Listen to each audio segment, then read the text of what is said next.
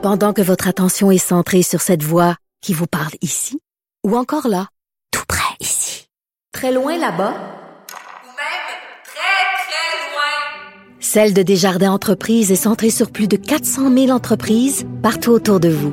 Depuis plus de 120 ans, nos équipes dédiées accompagnent les entrepreneurs d'ici à chaque étape pour qu'ils puissent rester centrés sur ce qui compte, la croissance de leur entreprise.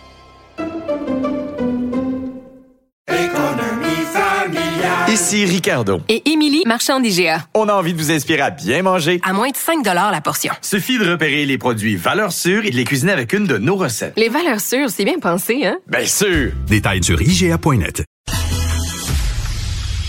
Un adolescent de 17 ans poignardé. Une autre femme assassinée. Il est visé par des allégations d'inconduite sexuelle. Les formations politiques s'arrachent le vote des familles. Comment faire fructifier votre argent sans risque? Savoir et comprendre les plus récentes nouvelles qui nous touchent. Tout savoir en 24 minutes. Avec Alexandre Morin-Villouellette et Mario Dumont. En manchette dans cet épisode, les députés qui n'ont pas prêté serment ne pourront pas siéger. François Paradis, le président sortant de l'Assemblée nationale, a tranché. Marie-Claude Nichols, elle, ne souhaite pas réintégrer le caucus libéral, du moins tant que Dominique Anglade sera sur place. Le ministre de la Santé, Christian Dubé, présente sa cellule de crise pour gérer les urgences qui débordent. Au Québec et au Brésil, le président sortant Jair Bolsonaro a pris la parole. Il concède la victoire en partie. Tout savoir en 24 minutes. Tout savoir en 24 minutes. Bienvenue à Tout savoir en 24 minutes. Bonjour Marie. Bonjour. Beaucoup, beaucoup d'actualités aujourd'hui. Ça déborde. Commencer par le Salon Bleu, euh, l'Assemblée nationale au Québec, c'est tombé euh, durant la journée, à moins d'une journée, hein, des négociations pour le statut de groupe parlementaire. Nous y reviendrons.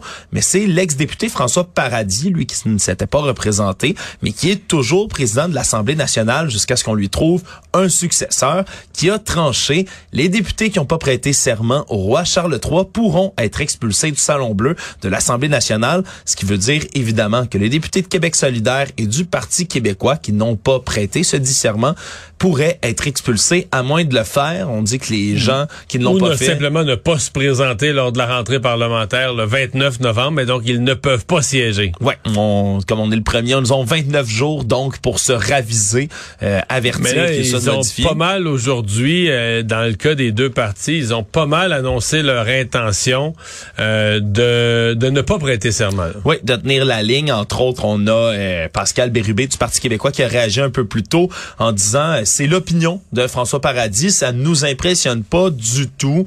Euh, du côté de, de Paul Saint-Pierre Plamondon, chef même du Parti québécois, lui aussi a dit la même chose. Il dit c'est une commande politique, ça vient de François Paradis. C'est pas à lui de décider de tout ça. Il est même pas un élu en ce moment. Donc on voit déjà la défiance là qui se fait entendre. Euh, Très, euh, très, très, très mal orienté. Là. Dans le fond, j'ai vu dans les, dans les deux cas des attaques, euh, surtout au Parti québécois, pas à Québec solidaire, des attaques personnelles contre François Paradis. Sincèrement, ça n'a aucun rapport parce que François Paradis est le président sortant.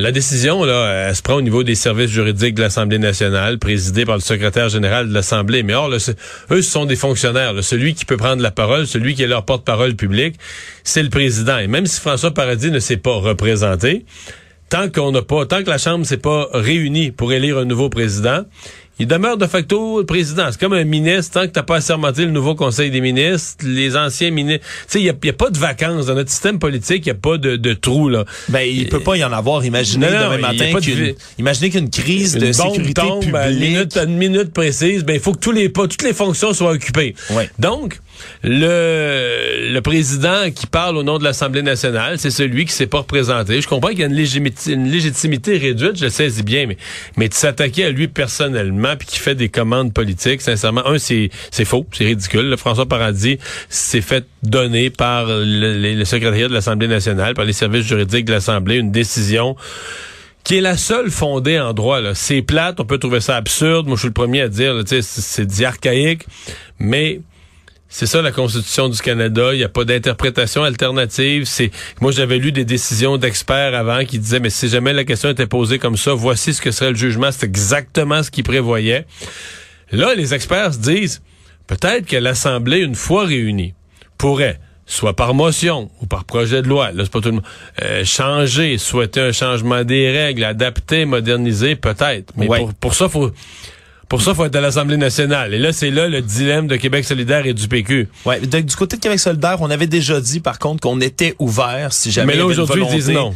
Ouais, ben on disait que s'il y avait une volonté de de, de rectifier le tir avec une motion, Ouais, y avec avait un un, projet de loi. exactement. S'il y Exact. avait, avec ta raison. S'il y avait un engagement qu'une fois, une fois ayant ce serment, prêté ce serment-là, il se retrouverait dans une Assemblée nationale qui est au travail pour la modifier pour l'avenir, il pourrait siéger.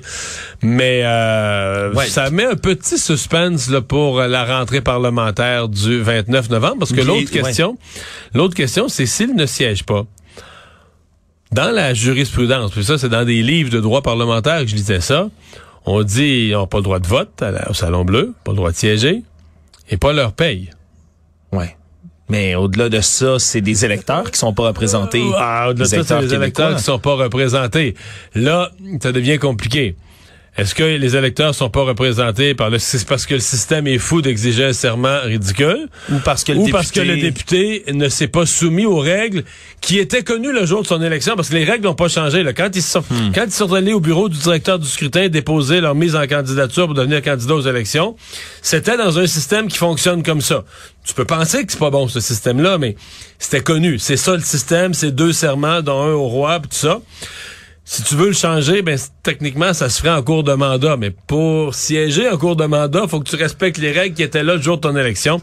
C'est un débat compliqué. On va voir quelle tournure ça prend. Ouais, mais au-delà de tout ça, Mario, c'est c'est quand même intéressant comme question à se poser. Il y a, il y a- il y a- il y a un intérêt pour tous ceux qui suivent, parce même, y a plus qu'une moins question. la politique. C'est c'est suprêmement intéressant. Puis comme tu le dis, demain, ça risque de barder quand même parce que ça commence les négociations pour savoir si on va reconnaître Québec solidaire et le Parti québécois, encore ces deux-là, comme ayant un statut de Oui. groupe Mais parlementaire. tu te Donc, souviens de qui accrochait?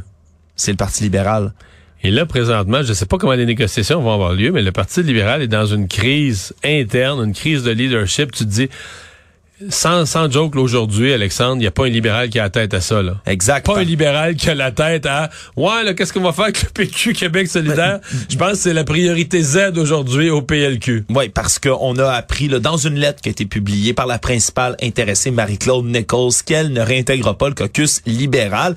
Une lettre qui était assez virulente dans ses critiques, Hey. entre autres envers la chef Dominique Anglade. Elle parle d'un leadership qui s'égare dans des décisions inexpliquées, irréfléchies, précipitées. C'est notre collègue Yasmine Abdel-Fadel, d'ailleurs, qui a Qui a obtenu la copie, copie, ouais. la copie de cette lettre plus tôt aujourd'hui. Réitère là, qu'elle est une libérale fière, loyale, qu'elle veut revenir, mais que sa confiance envers la chef est très lourdement Tu ébranlée. comprends le sens de la lettre, là? Ah, c'est c'est littéral- veut- Elle demande la tête de Dominique Ben oui. Pour Puis revenir. elle veut revenir, ben c'est ça. Elle veut revenir sous la direction d'un ou une autre chef. C'est aussi clair que ça.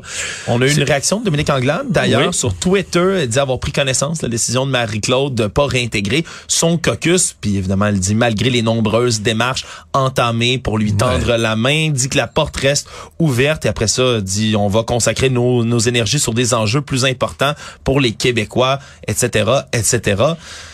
C'est peut-être ça, ça, ça- disons disons que c'est difficile là. comme tu le dis c'est la priorité Z puis en plus il y a, y a des dossiers de transport il y a les urgences et on n'entend pas le Parti libéral faire l'opposition officielle le Parti libéral n'est plus l'opposition officielle. Le Parti libéral est un parti, en, présentement, le Parti libéral est un parti en importante crise interne. Et on ne sait pas, on n'entend pas ce qui se dit. faut voir qu'on a, malgré tout, on a affaire à un parti naturellement discipliné. Probablement que dans une autre formation, Alexandre, là, on aurait la pleine page d'un journaux puis sur Twitter des opinions personnelles de députés, un qui est choqué, un qui veut la tête de Madame Anglade, ou qu'on apprendrait que deux députés se sont parlé au téléphone puis se sont dit faut qu'elle parte. Mais c'est une institution vénérable C'est une institution habituée au cri, ben habituée à les gérer à l'interne, habituée à ce qu'on fait moins possible d'esclandre sur la place publique.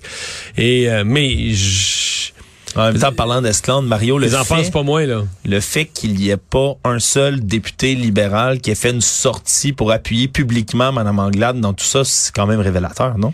Ben, ça révèle qu'il n'y a pas un député qui a fait une sortie pour appuyer Mme Anglade. Ça révèle ce que ça a révélé, puis... En fait, je- je- c'est difficile, là, tu sais, pour un... Mettons, tu me demandais de te faire une analyse là, solide et crédible de pourquoi Dominique Anglade est bien dans le sel et va rester là pendant encore plusieurs semaines. je manquerais de matière. Là. Je, je- il, reste juste sa personnalité euh, tenace, fougueuse, batailleuse. Il reste juste ça. Parce que sinon, on a l'impression que tu comprends que le plancher s'effondre en dessous d'elle. Actualité. Tout savoir en 24 minutes.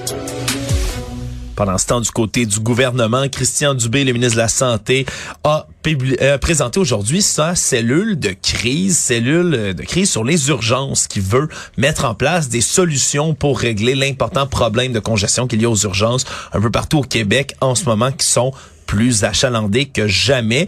Et euh, sa solution principale ou ses solutions, c'est de mettre en place les solutions qui sont connues depuis longtemps, mais qui ont jamais été implanter là, des actions à court terme. On parle entre autres d'offrir plus de rendez-vous dans des groupes de médecine familiale, dans les cliniques pédiatriques. On veut élargir l'accès entre autres aux personnes de 17 ans et moins sur la ligne 811. On veut aussi qu'il y ait une prise en charge des patients par d'autres professionnels de la santé que les médecins. Un discours qu'on a entendu extrêmement souvent dans les dernières années. On veut créer des deux cliniques entre autres d'infirmières praticiennes spécialisées à Montréal pour prendre en charge des patients de ce côté-là aussi parce que ce qu'on déplore depuis longtemps c'est tout le traitement se fait à l'hôpital. On se rend à l'urgence, on se rend à l'hôpital dans un endroit. On va être capable de prendre en charge les patients. Mais ça, ça démontre qu'en ce moment, il y a- surcharge. On peut pas en encaisser autant dans les urgences. Non. Mais c'est- toute cette notion du, du- du ministre Il y a une belle candeur, une belle approche qui dit, ouais, ouais, on le sait, les solutions, il n'y a rien de vraiment nouveau, ce sont des solutions connues, mais l'échec, c'est la mise en place, puis tout ça. Puis, il y a une lucidité là-dedans. OK, là, on pense que, là, sincèrement, il va essayer d'en mettre en place, puis on espère que ça va améliorer. De l'autre côté, tu dis, ça fait quatre ans que son gouvernement est là. Fait que des solutions connues qu'on n'a pas commencé à mettre en place après quatre ans au pouvoir, on commence quand? Et... moi je, je trouve que Christian Dubé, là, sa cellule de crise, 20 personnes là-dessus, des hauts fonctionnaires, des sous-ministres, des directeurs d'hôpitaux, euh, donc tout du monde qui ont déjà les deux mains dans le système de santé. Fait que tu dis, OK, c'est quoi les solutions qu'ils ont concernant les urgences?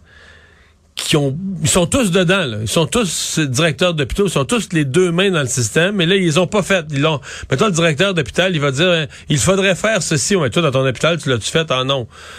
Bon, je comprends ce qu'on va me répondre. On va me dire, une fois qu'ils se mettent tous ensemble, ils peuvent dire, ben, regarde, si on fait tous une nouvelle pratique, faudrait que le ministre de la Santé nous, nous débloque des budgets pour ceci. Puis, il peut y avoir une collaboration entre eux, là, où le tout est plus grand que la somme des parties, je, suppose.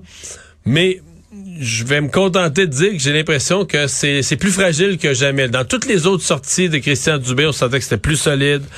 On sentait qu'il arrivait avec du... Là, pour moi, c'est ça, c'est son dossier le plus fragile à l'heure actuelle.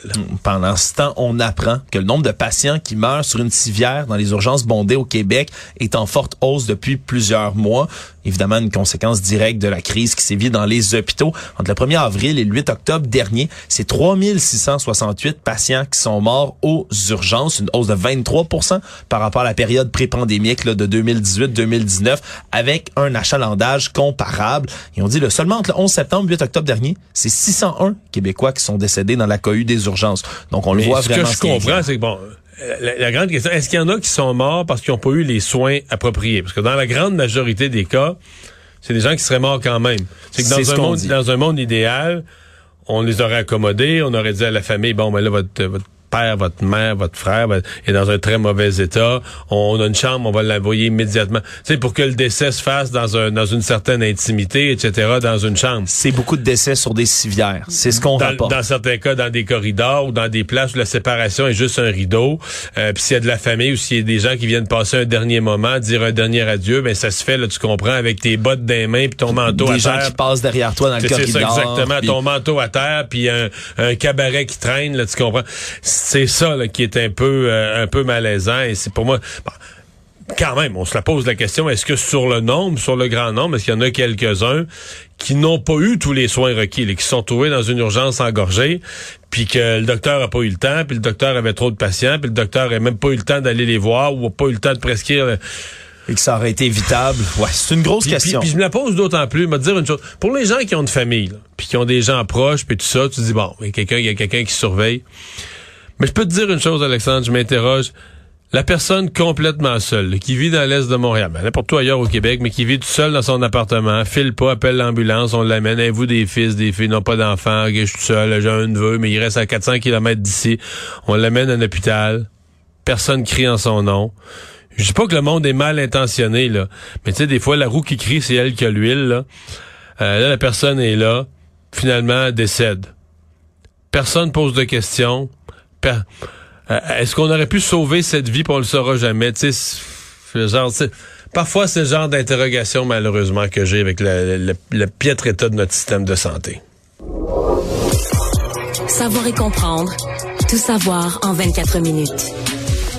Faire un petit suivi de circulation. Mario, parce qu'on s'interrogeait toujours à savoir si le fameux chaos causé par la fermeture partielle du pont-tunnel Louis-Hippolyte La Fontaine allait créer des bouchons. La réponse, c'est oui, mais beaucoup de bouchons au travers de Montréal en général aujourd'hui. Pas nécessairement dans le pont-tunnel lui-même, là, dans la direction de Montréal. C'était assez fluide, la semble-t-il. l'heure sud vers. Montréal, c'est, mais moi, je l'ai fait deux matins de suite, le pont Jacques-Cartier. Et moi, j'avais fait le calcul que le tunnel, ça allait amener un engorgement là, dégueulasse au pont Jacques-Cartier, que les gens allaient transférer. C'est le premier pont. Quand tu arrives de l'Est, c'est le premier pont que tu rencontres.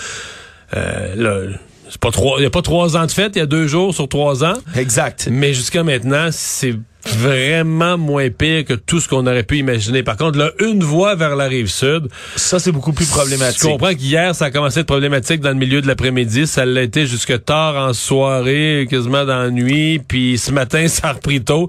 Je sais pas combien d'heures il y a eu où c'était correct dans le milieu de la nuit, mais pas long, là. Ouais, puis d'ailleurs, il- dès qu'on justement dès qu'on tente de quitter Montréal, c'est plus difficile vu qu'on a ben, littéralement la moitié des voies, là, une sur comparativement à deux qui sont ouvertes. On dit que les gens se sont quand même tournés vers le transport en commun, Mario. Ouais, il y a plus de monde, hein? Métro Longueuil, semble-t-il qu'il y a une hausse de l'achalandage de 10 à 15 plus achalandé qu'à l'habitude. Beaucoup de gens qui font la file, entre autres, comme on est le premier, hein, de, c'est le renouvellement Ouais, des cartes Opus. carte. Il y a beaucoup, beaucoup de gens qui font la file, semble-t-il, devant les, les distributeurs, distributrices de titres. Donc, c'est euh, c'est un c'est quand même une bonne nouvelle, de savoir que les gens Mais se tournent un peu vers le transport en commun. On a rajouté un train aussi également là, du côté de la ligne jaune. Donc, ça peut quand même contribuer. Faut se rappeler aussi, là, avant que les gens commencent à justement à s'emplir d'espoir, c'est aussi une journée pédagogique aujourd'hui pour plusieurs Ouais, écoles. dans quelques écoles, j'ai été Donc- étonné. On dirait qu'on s'attend pas à ça. Mardi 1er Le novembre. mais de l'Halloween, se remettre des bonbons dans la Ouais, bedaine. On sait pas trop, mais euh, bref, faut pas quand même être trop, trop rempli d'espoir, mais ça va, moins pire qu'on pensait. Pendant ce temps, à Ottawa, on poursuivait la commission d'enquête sur les mesures d'urgence avec des témoignages qui, disons, détonnaient beaucoup avec ceux qu'on a entendus précédemment. C'était plus les chefs de police, organisateurs euh, de la ville, le maire, entre autres, qu'on entendait. Non, ce sont les organisateurs du convoi de la liberté, entre autres quelques-uns de ces organisateurs-là qui sont Mais en y ce a eu moment de en tout, là, parce que le premier est paru assez sérieux. Là. Répondre Barber. sérieusement aux questions, prendre au sérieux la commission. Ouais, ben un homme qui se dit là, manifestant repentant. C'est un peu la carte qu'il a jouée aujourd'hui. Chris Barber, lui, qui venait de la Saskatchewan avec un convoi et qui a été étonné lui-même, dit-il, en arrivant à Ottawa, de voir que déjà là, en, avant du Parlement, c'était complètement bloqué, bouché, rempli de camions, que lui-même, avec son convoi qui arrivait, n'a pas été capable de se rendre dans le centre-ville. Son intention, c'est d'occuper avec ses, ses gens qui le suivaient le parc de la Confédération, le parc Major Hill. C'est devenu rapidement une occupation du centre-ville d'Ottawa plus largement. Son but. Lui jure que c'était pas son but, qu'il voulait C'est ça, quand t'arrives dans une ville avec des 53 pieds, t'es suspect de vouloir Oui. peut-être bloquer quelque chose, mais Oui, occupé, puis il s'en cache pas. là, il venait quand Il même occuper. Et lui, comme beaucoup de gens qui venaient, c'est contre les mesures sanitaires. On avait ras-le-bol de, de, de tous ces passeports, vaccins qui leur étaient imposés, entre autres. Mais ce qu'il faut comprendre, c'est qu'à l'interne de ce genre de mouvement aussi du convoi de la liberté, il y a beaucoup, beaucoup de factions qui se livrent des guerres, des luttes de pouvoir. Ils sont pas tous là pour la même chose. La preuve, c'est que Pat King, qui est un des organisateurs principaux, qui a été beaucoup cité dans les médias, ben, c'est un suprémaciste blanc notoire. Mario a fait partie des, des associations comme les soldats d'Odin, entre autres, c'est presque des groupements néo-nazis. là. C'est pour la suprématie de la race blanche. Donc, on peut comprendre qu'il y en a qui c'est un peu plus lourd, disons, leur passé, leurs revendications.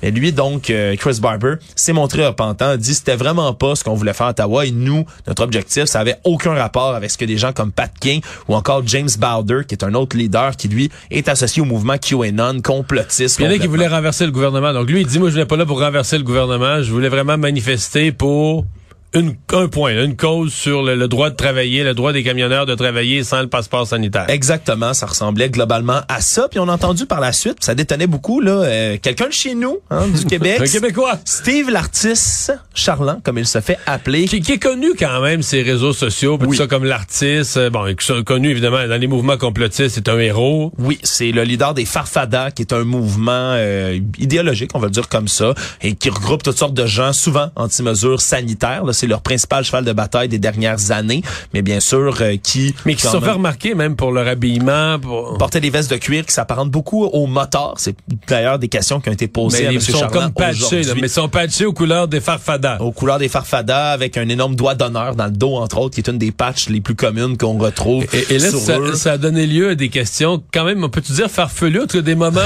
bizarres? Ouais, sur la prononciation du mot farfada, entre autres. On dit farfadet ou farfada, monsieur Charland? L'avocate toute, toute polie qui lui demande ça. Ouais, toutes sortes de questions qui ont été posées. Même euh, sur le doigt monsieur- d'honneur, on a, Sur le doigt d'honneur. on a demandé une interprétation. hein. Oui, il a répondu un beau gros fuck you très fort dans la salle, ce qui a donné lieu à certaines exclamations. Bref, c'était euh, oui, c'était un peu dans le fond de la salle. Donc c'était c'était quand même quelque chose comme témoignage. C'est des gens qui ont qu'on n'est pas habitué de voir pas, euh, euh, je- parler je sais pas comme quoi ça. penser. Est-ce que je comprends que d'un côté la commission dit nous on, est on a un mandat d'aller au fond des choses, puis c'est eux qui l'ont organisé, puis il faut aller leur poser la question pour les faire témoigner. Puis de l'autre côté, tu te dis est-ce que tu sais, mettons, de demander à- au, au gars qui s'appelle Steve, l'artiste, l'artiste charlant, des farfadas, il demandait ça veut dire quoi le logo, puis c'est un doigt d'honneur. Tu dis, est-ce qu'on ridiculise met les travaux de la commission? Est-ce que c'est un cirque jusqu'à un certain point? Bah, ah, la démocratie, c'est sur tous ses volets, hein? Tout savoir en 24 minutes. Nouvelle un peu insolite, Mario, on a appris de par des documents qu'il y a des CF-18, hein, ces avions de chasse qu'on a de l'armée canadienne, qui sont basés à Bagotville, près de Saguenay, qui ont été appelés dans les six dernières années deux fois à enquêter sur des objets volants non identifiés. Oh! Acronyme, des ovnis. Oui, oui, on apprend entre autres que le 21 novembre 2018, il y a des avions de chasse de l'armée canadienne qui ont été dépêchés. Il y a peut-être là-dedans, le- l'OVNI, a peut-être le drap contour de mon frère. Le drap contour de ton frère. Oui, qui me racontait en fin de semaine qu'il avait mis des draps contours sur une corde à linge, puis qu'il y a eu une très, une, des tempêtes là, récemment, une très, très, Ouais. très forte rafale de vent, puis que le vent est vraiment rentré là, en dessous dans le rond du drap contour. puis le drap contour est Ah, parti il, dans le il voyait, ciel, il voyait au-dessus du quartier, là, il voyait des centaines de pieds des airs au-dessus du quartier, c'est peut-être ça? C'est ben, c'était peut-être ça euh, qui a été. Il y a deux jets qui passent chez vous pour intercepter ton drap contour. C'est sûr que tu dois lever un peu dans les airs. Exact, mais c'est c'est c'est deux événements qui sont arrivés puis qui suivent un peu des nouvelles qu'on a entendues dans les dans les derniers mois, entre autres aux États-Unis, le Pentagone qui dit prendre très au sérieux l'armée américaine in- quand on intercepte comme ça des ovnis, parce que dans un monde où on a de plus en plus de drones hein, ou d'engins comme ça qui se pilotent à distance, qui sont parfois très petits, Ok, lorsqu'on donc a- l'OVNI vient pas nécessairement de Mars, il pourrait venir juste de Russie. voilà, un objet volant non identifié, ça peut être très bien, par exemple, un drone de nouveau genre, un prototype de quelque chose de nouveau. Et donc, on va dépêcher, on prend ça avec le plus grand des sérieux. Et donc, on dit qu'il y a certaines missions de Comment ça s'est su? Ben, on les détecte, par exemple. Non, mais là. comment ça s'est su que les CF-18 avaient été interpellés dans deux dossiers? C'est un rap- euh, en, en gros là, c'est des euh, on, on a appris ça entre autres dans des documents du 413e escadron transport et de sauvetage des forces armées canadiennes. C'est dans ces documents qu'on comprend et Transport Canada l'indique même qu'Ottawa prend très très au sérieux les rapports sur les ovnis parce que ça pourrait représenter une menace réelle pour la sécurité aérienne. Le monde.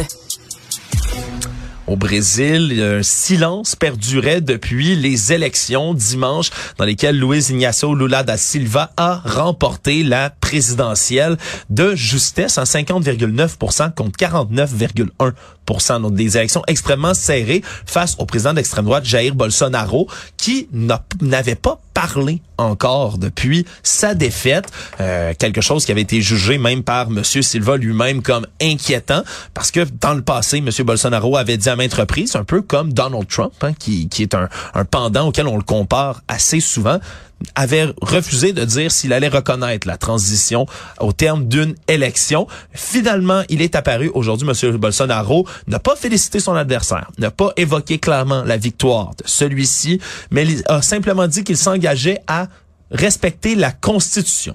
Donc, de par la voix de son chef de cabinet, on a dit que ça veut dire que la transition est autorisée et qu'il va donc reconnaître la défaite, s'en aller du pouvoir mais il n'a toujours pas dit verbalement les mots j'ai perdu ou il a gagné, ce qui peut quand mais même. Parce que là, on a l'exemple de Trump, puis c'est son ami et son admirateur, puis son body, comme on dit. On peut pas ne pas se poser la question est-ce qu'il pourrait s'inspirer de Trump, s'accrocher au pouvoir, euh, faire valoir n'importe quoi, des recomptages, des des des des, des folies des interprétations folichonnes de la Constitution ou autre. L'élection est encore plus serrée dans ce cas-ci qu'aux États-Unis. D'une certaine façon, oui. C'est c'est c'est c'est très très très serré. Et d'un autre côté, ben les partisans de M. Bolsonaro sont assez vocaux. Ils ont bloqué plusieurs plusieurs routes au pays. On parle de 267 barrages routiers dans au moins 22 des 27 États au Brésil. On dit par contre qu'il y en a presque 200 qui ont déjà été démantelés et levés. Donc euh, la situation semble se calmer. Mais disons que M. Bolsonaro n'était pas très convaincant aujourd'hui dans sa transition de pouvoir. Résumer l'actualité en 24 minutes, c'est mission accomplie.